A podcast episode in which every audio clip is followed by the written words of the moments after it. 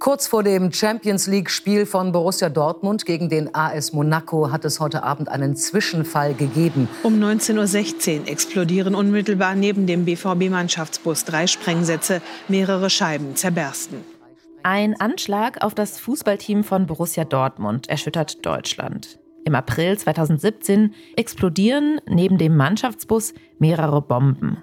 Ein Spieler und ein Polizist werden verletzt. Am Tatort wurden ja drei so scheinbar islamistische Bekennerschreiben gefunden. Haben islamistische Terroristen die deutsche Fußballmannschaft im Visier? Zwei Jahre zuvor gab es diesen großen Anschlag in Frankreich bei einem Länderspiel Frankreich-Deutschland. Und das war eben ein islamistisch motivierter Anschlag, der ja sehr bekannt ist auch. Während die Ermittler diese Spur verfolgen, fällt einem Finanzexperten in Österreich etwas Verdächtiges an der Börse auf.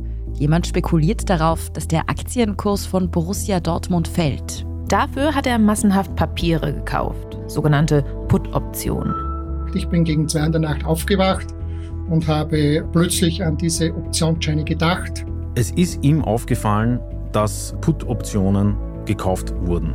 Das hat aber für ihn noch nicht viel zu bedeuten gehabt. Ein bisschen ungewöhnlich, aber solange da nichts nebenbei passiert, ja nicht weiter auffällig. Wenn dann aber jemand ein paar Stunden später eine Bombe hochgehen lässt, dann schrillen bei einem Mann wie Rudolf Scheuschel natürlich die Alarmglocken und er ist in der Lage, eins und eins zusammenzuzählen. Ich bin Lucia Heisterkamp vom Spiegel. Und ich bin Antonia Raut vom Standard. In dieser Folge von Inside Austria erzählen wir die Geschichte eines Österreichers, der einen der spektakulärsten Kriminalfälle der letzten Jahre in Deutschland mit aufgeklärt hat. Wir zeigen, wie die Behörden zunächst im Dunkeln tappen und wie Rudolf Scheuchel dem Attentäter auf die Schliche kommt, wie er versucht, die Polizei wachzurütteln. Und wir fragen, warum ein österreichischer BVB-Fan und Börsenexperte cleverer war als die deutschen Behörden.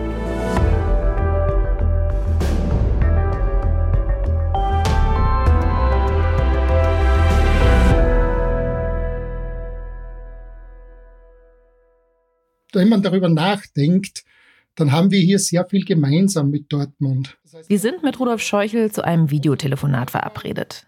Er sitzt in seiner Wohnung in Bad Ischl. Das ist ein österreichischer Kurort in der Nähe von Salzburg.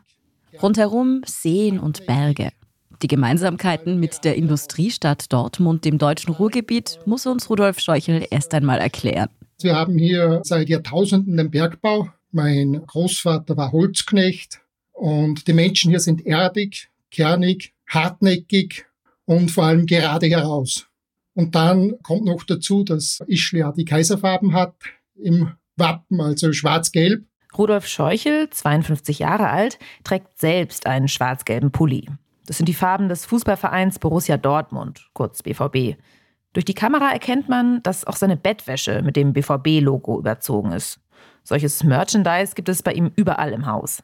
Wie lange Scheuchel schon Fan des deutschen Vereins ist, das kann er selber nicht mehr sagen. Ich kann mich erinnern, dass ich, wie ich ganz klein war, noch Liverpool-Fan war und vielleicht dann das Never Walk Alone mich nach Dortmund verschlagen hat, aber ich weiß es wirklich nicht genau.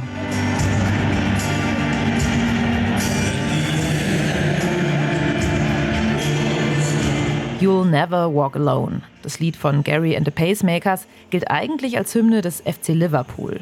Aber auch unter BVB-Fans ist das Lied seit mehr als 20 Jahren Teil der Fankultur. So kam es zu einem für Fußballfans wirklich bewegenden Moment, als bei einem Viertelfinale der Europa League 2016 nämlich Liverpool auf den BVB traf. Da sangen dann die Fans beider Mannschaften das Lied plötzlich gemeinsam im Stadion.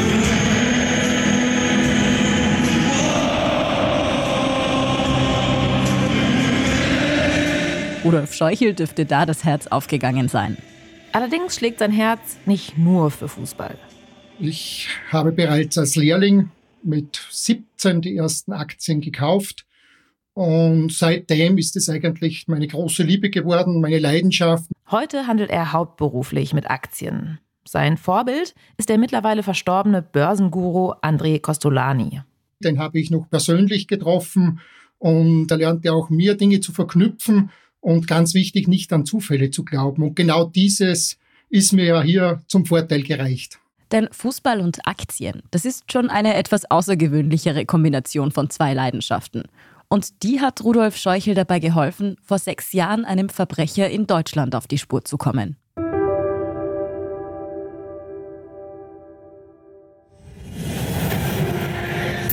UEFA Champions League. Der Dienstag der Champions. Vor fast genau sechs Jahren, am 11. April 2017, sitzt Rudolf Scheuchel in seiner Wohnung in Bad Ischl vor dem Fernseher. Er freut sich auf ein großes Spiel, das bald beginnt. Das Viertelfinale der UEFA Champions League. Dortmund gegen Monaco. Im Westfalenstadion in Dortmund strömen die Fußballfans auf ihre Plätze. Die Stimmung ist hervorragend. Die Champions League ist immerhin das wichtigste Fußballturnier in Europa. Ich glaube, sowohl die Fans als auch Mannschaft und Verantwortliche des BVB haben sich schon so als Favoriten gesehen und haben wirklich eine große Chance gesehen, in der Champions League mal wieder ins Halbfinale einzuziehen. Das ist Markus Krämer aus dem Sportressort des Spiegel. Er kennt sich mit Fußball aus und er kommt selbst aus Dortmund. Deshalb kann er uns auch gut erklären, was den BVB für Fans wie Rudolf Scheuchel so anziehend macht. Ja, Borussia Dortmund ist so auf vielen Ebenen, würde ich sagen, der zweitgrößte Club in Deutschland nach dem FC Bayern. Das betrifft sowohl den Marktwert als auch Mitgliederzahl, als auch so insgesamt von der Bedeutung her, würde ich sagen.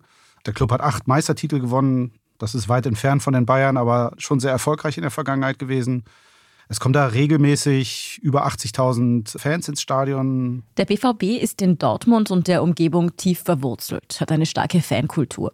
Seit der Verein 1996 deutscher Meister wurde, strahlt der Erfolg auch durchaus über die Ländergrenzen hinweg und zieht eben auch Menschen aus dem Ausland an. Der BVB hat aber noch eine Besonderheit, die speziell für Rudolf Scheuchel interessant ist. Es ist der einzige Fußballverein in Deutschland, dessen Aktien man an der Börse kaufen kann. Also grundsätzlich ist es ein schwieriges Thema, Fußballvereine und Aktien oder an der Börse gehandelt zu werden, weil es eigentlich bei Aktien ja auch immer so ein bisschen um Kontinuität geht, um langfristige Planung und Erfolge. Der Aktienhandel mit Fußballvereinen unterscheidet sich eigentlich nicht großartig vom Handel mit anderen Aktien. Man kauft sozusagen einen kleinen Anteil am Verein und der Kurs der Aktie steigt oder sinkt, je nachdem, wie erfolgreich der Club spielt und auch wirtschaftet. Die Fußballaktien sind eher was für Liebhaber, die sozusagen ihren Fußballclub unterstützen wollen. Denn richtig große Rendite wird normalerweise nicht abgeworfen. Also es ist unter BVB-Fans schon sehr weit verbreitet, sich da eine Aktie oder mehrere geleistet zu haben, sag ich mal. Und es ist auch 70 Prozent circa der Dortmunder Aktien sind eben im Streubesitz, sagt man, glaube ich, dazu. Das sind eben kleine Aktionäre, die überwiegend vermutlich Fans sind. Sie können es sich wahrscheinlich denken, auch Rudolf Scheuchel hat sich Anteile am BVB gesichert. Schon damals, als der Verein vor über 20 Jahren an die Börse gegangen ist. Wenn man dann selbst ein paar Aktien besitzt, dann fiebert man gleich doppelt mit. Vor jedem Spiel checkt Scheuchel deshalb auch die Börsenkurse seines Vereins. So auch am Abend des 11. April vor dem Viertelfinale gegen Monaco. An dieser Stelle ist ein Detail wichtig. Scheuchel hat nicht einfach nur Anteile an seinem Verein, dem BVB, gekauft, sondern noch etwas. Sogenannte Put-Optionsscheine. Die funktionieren an der Börse wie eine Art Versicherung. Wenn der Kurs fällt, bekommt man die Differenz ersetzt. Also auch ähnlich wie beim Haus, wenn man das versichert und man hat einen Schaden, dann bekommt man diesen ersetzt. Und weil Scheuchel ja Aktionär von Borussia Dortmund ist, hat er sich dazu ein paar von diesen Put-Optionen gekauft. Als Versicherung, also falls der Kurs der Borussia-Aktie mal einbricht. Mit diesen Scheinen bekäme er dann kein Geld, wenn der Wert steigt, sondern wenn er sinkt. Er sitzt also vor seinem Computer und schaut sich den Kurs dieser Put-Optionen an. Und da habe ich einen Wimpernschlag lang gesehen, dass ein Umsatz in Frankfurt mit diesen Scheinen war. Das heißt, irgendjemand hat in Frankfurt solche Put-Optionsscheine gekauft. Und das ist insofern komisch, dass diese Optionsscheine so gut wie nie gehandelt werden und dann normalerweise in Stuttgart. Für uns klingt das wahrscheinlich nicht besonders aufregend. Aber Rudolf Scheuchel, der Börsenexperte, dem fällt sofort auf, dass etwas seltsam ist. Es ist schon einmal etwas Besonderes, dass diese Put-Optionen auf BVB-Aktien überhaupt gehandelt werden. Und dann auch noch in Frankfurt. Wer immer die Scheine gekauft hat, spekuliert offenbar darauf, dass der Aktienkurs von Borussia Dortmund einbricht. So ein Kurs bricht aber nicht einfach so ein. Also eine Niederlage in einem Spiel würde da nicht reichen. Scheuchel wundert sich ein bisschen, aber dann denkt er nicht weiter drüber nach. Seine Gedanken sind schon im Stadion.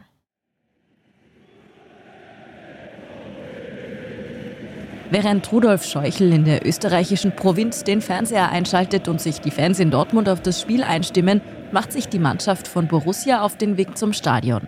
Sie ist in einem Hotel im Norden der Stadt untergebracht. Das ist so circa zwölf Kilometer Busfahrt entfernt. Und dann ist es eben so, dass so eine Mannschaft wie der BVB dann knapp zwei Stunden vor Anpfiff in den Bus steigt im Hotel, um dann zum Stadion zu fahren und dann alle weiteren Prozesse eben zu durchlaufen, warm machen, sich fertig machen, dann irgendwann eben auch aufs Spielfeld laufen. Im Bus herrscht euphorische Stimmung. Die Mannschaft gilt als Favorit gegen Monaco.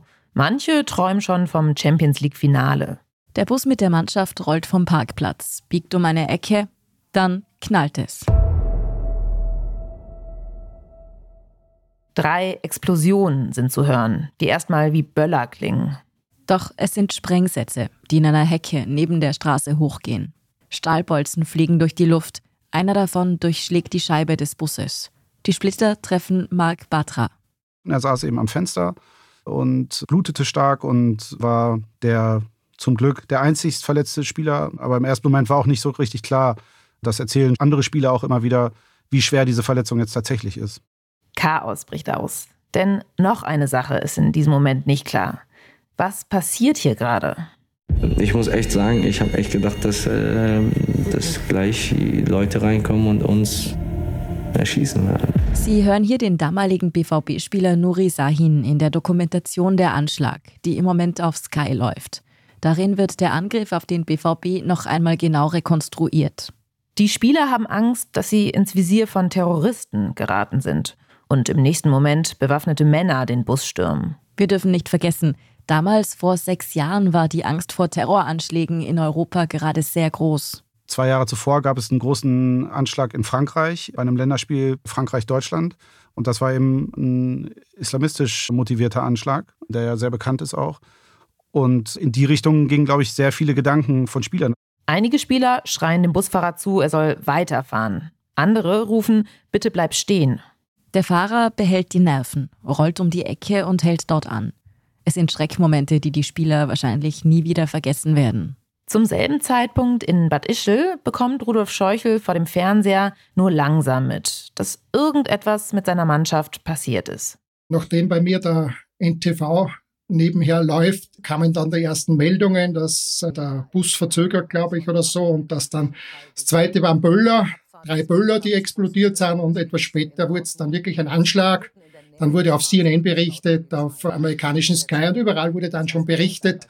Und da war ich natürlich sehr besorgt. Es ist ganz klar, dass hier wirklich etwas Schlimmes passiert ist. Kurz vor dem Champions League-Spiel von Borussia Dortmund gegen den AS Monaco hat es heute Abend einen Zwischenfall gegeben. Um 19.16 Uhr explodieren unmittelbar neben dem BVB-Mannschaftsbus drei Sprengsätze. Mehrere Scheiben zerbersten. Die Spieler haben dann den Bus verlassen. Die Polizei war relativ schnell da. Und die Spieler ja, waren sehr geschockt und waren nicht dran zu denken, dass sie jetzt ins Stadion fahren um dann, so wichtig es für den Verein auch war, so ein Fußballspiel eben zu absolvieren. Und deswegen wurde es dann abgesagt. Aber nach der Woche kann ich nichts anderes vermelden. Trotzdem danke ich natürlich für euer Kommen. Würde mich natürlich freuen, wenn ich euch hier morgen an gleicher Stelle wieder begrüßen. Rudolf Scheuchel verfolgt an diesem Abend jede Menge Sondersendungen zum Anschlag. Ein Spieler und ein Polizist wurden verletzt aber niemand schwebt in Lebensgefahr. Scheuchel beruhigt sich etwas. Gegen 11 Uhr legt er sich schließlich ins Bett. Aber so richtig zur Ruhe kommt er in dieser Nacht nicht. Und irgendwann reißt ihn ein Gedanke aus dem Schlaf. Ich bin gegen zwei in der Nacht aufgewacht und habe plötzlich an diese Optionsscheine gedacht, an diesen Umsatz und dachte mir, stehe morgen früh auf, denn bis 8 Uhr kann man das an der Börse sehen, was gehandelt wurde. Vielleicht findest du noch mehr. Er denkt daran, wie ungewöhnlich diese beiden Ereignisse sind. Jemand wettet darauf, dass der Kurs der BVB-Aktien einbricht. Und nur wenige Stunden später wird ein Attentat auf den Bus des BVB verübt. Und mit diesem Wissen habe ich bis wegen sechs geschlafen, bin dann sofort drauf in mein Büro und habe mir diese anderen Put-Optionsscheine angesehen, die gehandelt werden. Und tatsächlich, Fast alle kurzfristigen Put-Optionsscheine mit einer sehr kurzen Laufzeit wurden gekauft. Ungefähr 60.000 Stück. Wer auch immer die erworben hat, muss dafür über 26.000 Euro ausgegeben haben. Ziemlich viel Geld für eine Wette, die sich nur dann auszahlen würde, wenn der Kurs der Borussia-Aktie sehr schnell und sehr massiv einbricht. Dann ließe sich mit den Papieren ein Gewinn von bis zu einer halben Million Euro erzielen. Aber warum sollte der Kurs auf einmal so rapide sinken? Jedenfalls nicht, wenn der BVB einmal ein Spiel verliert, egal wie wichtig es ist. Dafür müsste schon etwas sehr Schlimmes passieren. Etwas, mit dem niemand gerechnet hat, das dem Verein langfristig stark schadet. Zum Beispiel eine ganze Mannschaft, die ums Leben kommt. Scheuchel ist sich jetzt ganz sicher. Es muss einen Zusammenhang geben zwischen den Käufen an der Börse und dem Anschlag. Äh, bin ich dann davon ausgegangen, dass hier jemand wusste, wer den Anschlag macht, das gehört hat und mir einfach sicher war, dass der, der diese Scheine geordert hat, auch vom Anschlag wusste. Ein Trittbrettfahrer, über den man vielleicht den Täter finden kann. In jedem Fall eine Spur. Und jetzt hatte ich natürlich unangenehmerweise ein Wissen, das ich weitergeben musste.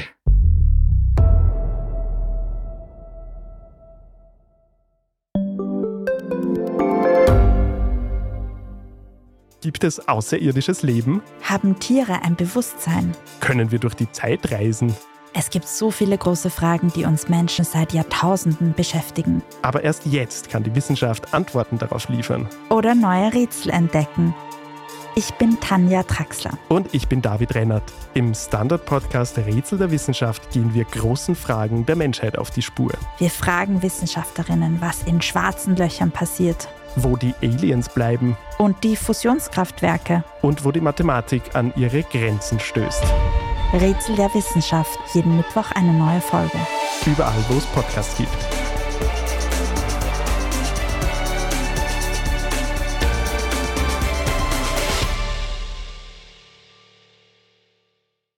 In Dortmund laufen die Ermittlungen da natürlich schon auf Hochtouren. Noch in der Anschlagsnacht stößt die Polizei auf eine ganz andere Fährte als die, an der Scheuchel dran ist. Die hat nichts mit Börsengeschäften zu tun. Am Tatort wurden ja drei so scheinbar islamistische Bekennerschreiben gefunden. Das ist unser Kollege Philipp Bauer. Er leitet das Sportressort des Standard. Auf dem Bekennerschreiben steht damals im Namen Allahs, des Gnädigen, des Barmherzigen. Zwölf Ungläubige würden von unseren gesegneten Brüdern in Deutschland getötet. Darauf haben sich die Ermittler in den ersten 24 Stunden fokussiert. Der Fall wird an das Bundeskriminalamt übergeben. Das ist für islamistischen Terror zuständig. Aber die Ermittler dort haben von Anfang an Zweifel an der Echtheit der Bekennerschreiben. Der Stil, die Wortwahl, die Forderungen, all das passt nicht so richtig zum sogenannten IS, der ja für viele der großen islamistischen Terroranschläge der vergangenen Jahre verantwortlich war. Sicher können sich die deutschen Behörden laut unserem Kollegen Markus Kremer vom Spiegel allerdings nicht sein. Womöglich handelt es sich um einen Einzeltäter. Der vielleicht nicht komplett beim Islamischen Staat anzusiedeln ist, aber vielleicht sympathisiert und es auf eigene Faust gemacht hat und deswegen das Bekennerschreiben jetzt nicht so formuliert war, wie man es vielleicht gewohnt ist. Aber es hat starke Zweifel gegeben an dieser Theorie, dass das ein islamistischer Anschlag war. Trotzdem wird ein Mann aus dem Irak kurzzeitig festgenommen, wegen mutmaßlicher Mitgliedschaft in der Terrororganisation Islamischer Staat. Die Ermittlungen sind also am Laufen, aber die Puzzleteile wollen nicht so richtig ineinandergreifen. Rudolf Scheuchel ist sich unterdessen sicher, er hat eine Dimension des Anschlags erkannt, die den Ermittlern bisher noch gar nicht bewusst ist, die vermutlich niemand außer ihm kennt, weil sich niemand so gut mit dem BVB und mit Börsengeschäften auskennt. Er weiß noch nicht genau, was die Vorgänge an der Börse zu bedeuten haben. Aber er glaubt ja nicht an Zufälle. Und er überlegt fieberhaft, was er mit seinem Wissen tun soll. Dann habe ich mir die Nummer von der Polizei in Dortmund rausgesucht und habe dort angerufen. Seit dem Anschlag ist gerade einmal eine Nacht vergangen. Die Polizei in Dortmund leitet Scheuchel an die zuständigen Ermittler weiter. Dann habe ich diesen Beamten gegen 8 Uhr in der Früh erklärt, was ich gesehen habe und wie das mit dem Anschlag zusammenhängt. Aber Sie müssen sich ja vorstellen, wir haben hier in ganz eine andere Richtung ermittelt. Und wenn ihr ein Ösi um 8 Uhr in der Früh anruft und etwas von Put-Optionsscheinen erzählt, dann ist es jetzt nicht so der Bringer. Die deutschen Ermittler versprechen Scheuchel zwar, seinen Hinweis weiter zu verfolgen, aber wirklich überzeugt klingen sie nicht.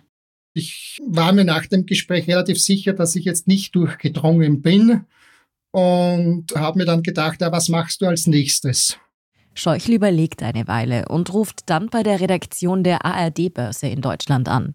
Er hofft, dass die Finanzfachleute seinen Hinweis dort besser verstehen dass der massenhafte Kauf der BVB-Put-Optionsscheine so kurz vor dem Anschlag einfach kein Zufall sein kann. Lustigerweise habe ich da gefragt, kennen Sie sich mit der Börse und mit Putz aus? da hat er gelacht. Also das war jetzt ein Experte.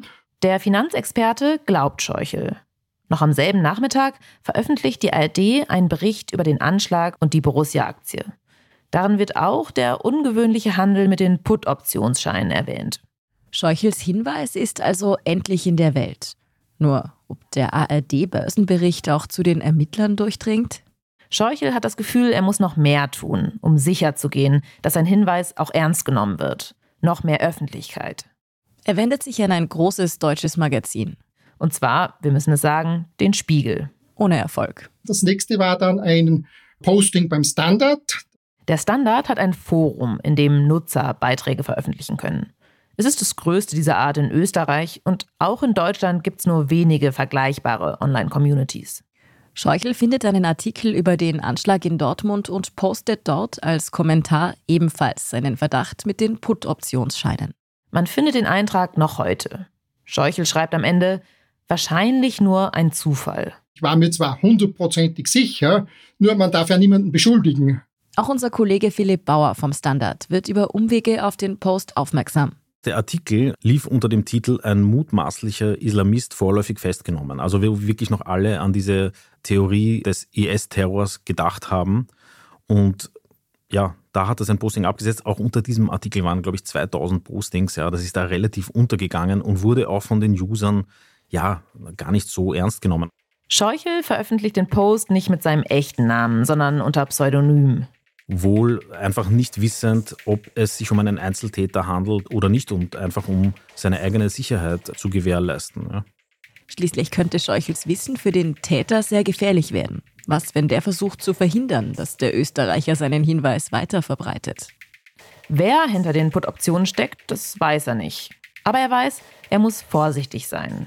Und trotzdem will er die Ermittler unbedingt auf diese Spur mit den Optionsscheinen führen. Er ist überzeugt, dass da etwas dran sein muss. Er schickt noch eine E-Mail, diesmal direkt an seinen geliebten Verein, in der er die Zusammenhänge noch einmal beschreibt. Und dann bin ich Rasenmähen gegangen.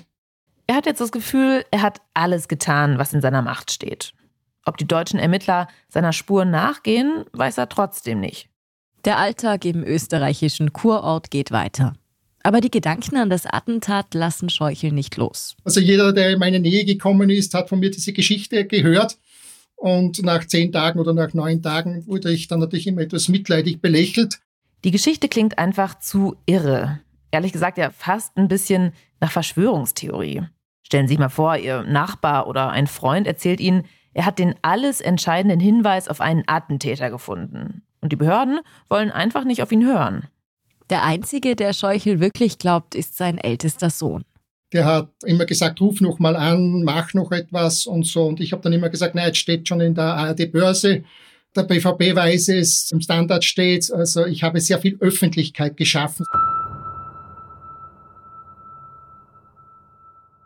Was Rudolf Scheuchel nicht weiß, die Ermittler in Deutschland haben bereits begonnen, einen Mann zu beobachten. Und zwar nicht den Iraker mit den IS-Verbindungen, sondern einen anderen Verdächtigen. Wir wissen, dass er Sergei W. heißt, dass er in Russland geboren wurde, dass er mit seiner Familie als Kind nach Deutschland gekommen ist. Dieser Mann, das können die Sicherheitskräfte schnell ermitteln, hat im April 2017 Optionsscheine auf BVB-Aktien im Wert von über 26.000 Euro gekauft. Hat sich einen Kredit genommen und darauf eben versucht zu spekulieren. Und wieder, das kann kein Zufall sein. Und die Spur von Sergei W. führt auch nach Dortmund. Er ist tatsächlich im März, also einen Monat vorher, schon mal in Dortmund und in diesem Hotel gewesen. Also um quasi so ein bisschen auszukundschaften. Wie sind denn die Abläufe an so einem Champions League-Abend? Wann steigt die Mannschaft in den Bus? Wie genau läuft das dann ab, wenn sie abfahren? Dabei ist er allerdings nicht allzu vorsichtig vorgegangen. Auch das war so ein Detail, worauf die Ermittler gestoßen sind, dass er eben an der Rezeption sehr offensiv gefordert hat, ich möchte nicht im ruhigen Bereich nach hinten in den Garten raus ein Zimmer, was an der Rezeption so ein bisschen für Kopfschütteln gesorgt hat, sondern ich will nach vorne zur Straße, wo es äh, tatsächlich ein bisschen lauter ist, um eben einen guten Blick zu haben. Das hat er im März gemacht und hat sich da so quasi vorbereitet, um dann im April zuzuschlagen. Doch Sergei W. ahnt offenbar, dass er ins Visier der Ermittler geraten ist. Er hat ein Flugticket in seine Heimat gekauft, nach Russland. Dann haben sie ihm zugeschlagen und das war dann am 21. April. Zehn Tage nach dem Anschlag nehmen Spezialkräfte der GSG 9 Sergei W. in den frühen Morgenstunden in der Nähe von Tübingen fest. Der Vorwurf, Sergei W. soll einen Anschlag auf die BVB-Mannschaft verübt haben, damit der Aktienkurs des Vereins einbricht. Der Hinweis, der die Ermittler zu Sergei W. führte, kam aus Österreich. Den hat der Verein an die Polizei weitergegeben und dann wurde diese Spur tatsächlich im Laufe des 13. Aprils dann eben auch priorisiert verfolgt. Am Tag, an dem der Täter in Deutschland festgenommen wird, entdeckt die Frau von Rudolf Scheuchel in Bad Ischl auf ihrem Handy einen neuen Artikel zum Anschlag. Und hat gesagt, du, da haben sie jetzt einen gefasst, der hat mit Optionsscheinen gehandelt. Und ich dachte mir, es ist ein Scherz, da ich die letzten Tage natürlich immer wieder darauf angesprochen worden bin. Und der geflügelte Wort war, du mit deinem Putz immer. Einige Zeit später besucht der deutsche Verfassungsschutz Scheuchel zu Hause um eine Zeugenaussage zu haben. Und der hat mir dann bestätigt, dass sie absolut nichts hatten, außer diesen einen Hinweis.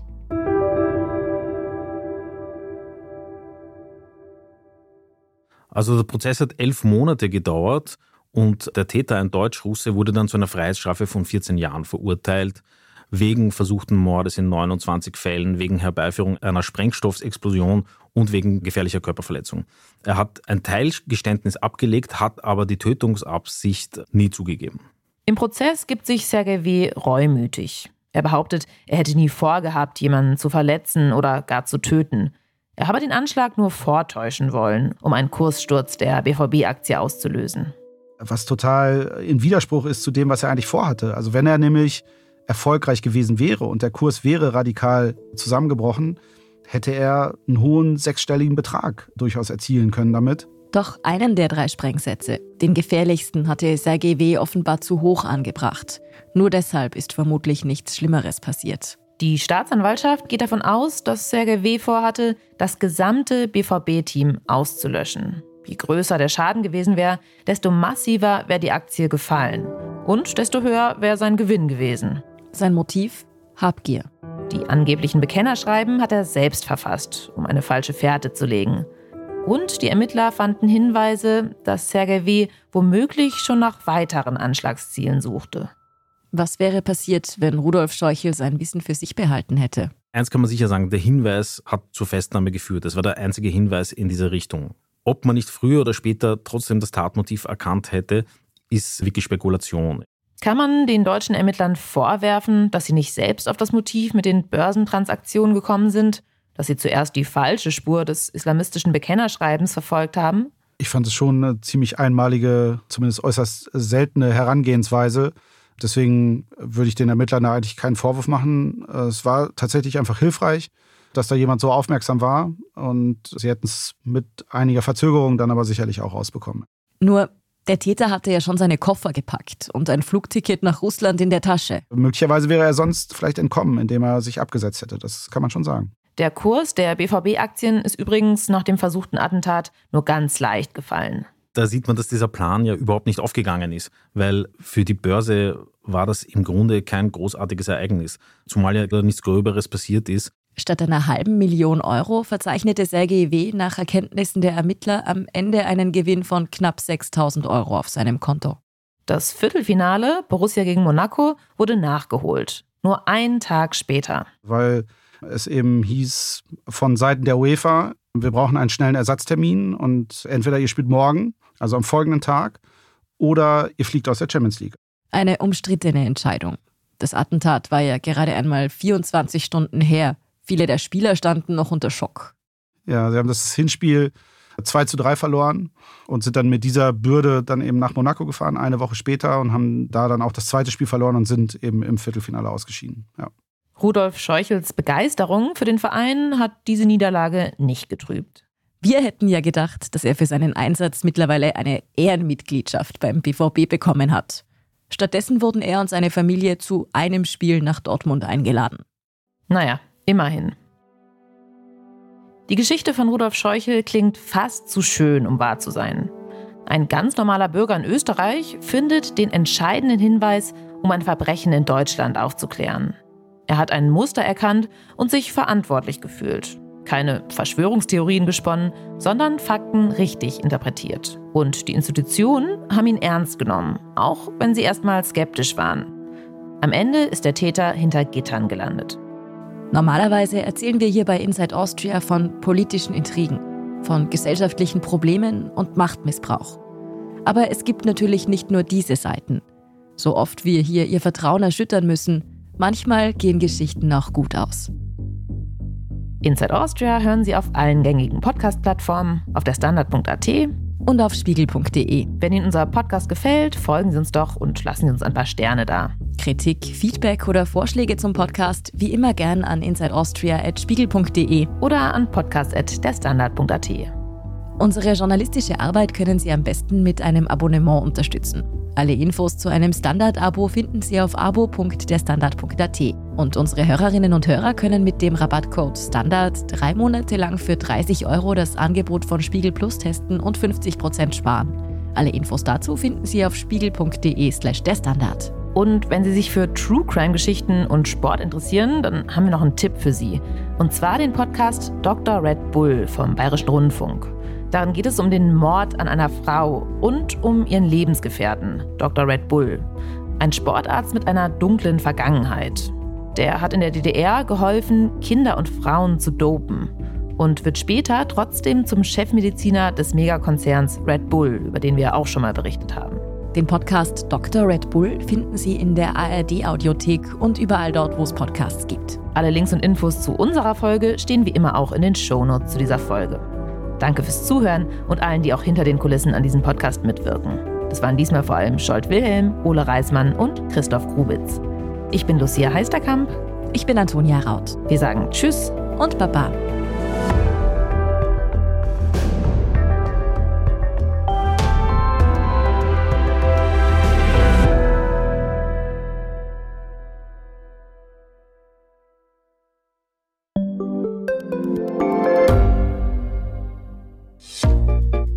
Was unternimmt Österreich eigentlich gegen den Klimawandel?